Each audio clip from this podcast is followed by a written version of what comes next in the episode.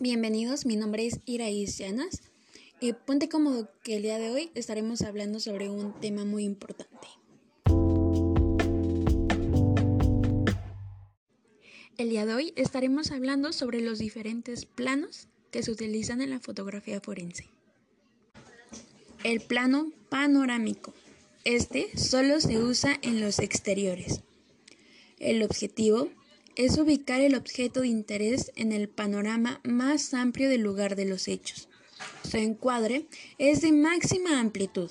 El objetivo de interés queda centrado, pero hay mucho espacio en el encuadre, donde se pueden visualizar rutas de acceso y escape, circunstancias atenuantes o propiciatorias, condiciones generales de la vialidad, de rutas peatonales, de viviendas y edificios, hay poco detalle, pero importa la amplitud.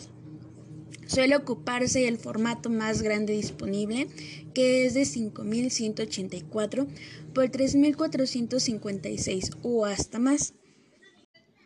El plano general. Este se usa tanto en exteriores como en interiores. Su objetivo es ubicar el objeto de interés en relación con el contexto general del lugar de los hechos.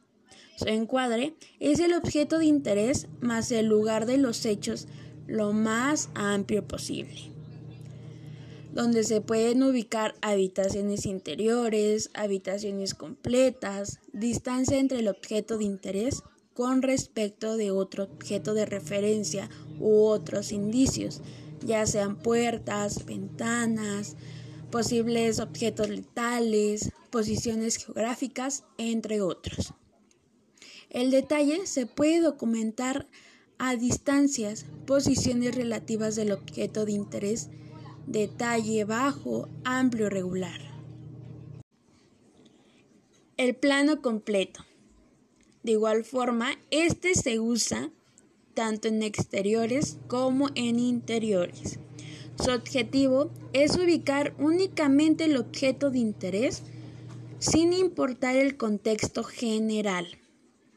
Su encuadre solo es el objeto de interés, ya sean cadáveres completos, vehículos, inmuebles dañados, paredes, lesiones, marcas, tatuajes, derrames de líquidos, rastros, huellas, entre otros. El detalle permite documentar dimensiones, medidas precisas y localizaciones anatómicas teniendo un detalle regular y amplitud baja. Plano acercamiento. Este se usa tanto en exteriores como en interiores. Su objetivo es ubicar una parte específica del objeto de interés. Su encuadre solo es la parte que se busca observar detalle específico.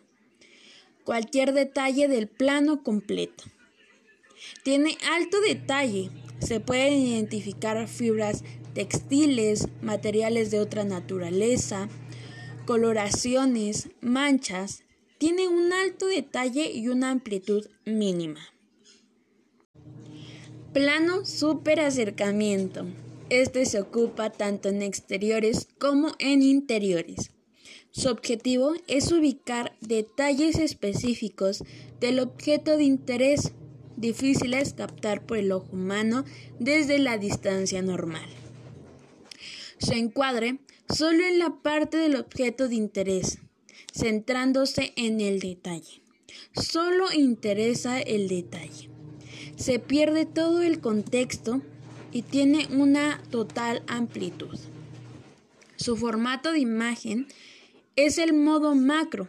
La cámara hace el ajuste predeterminado dependiendo de las condiciones de iluminación, distancia y detalle. Gracias por escuchar este podcast. Hasta luego.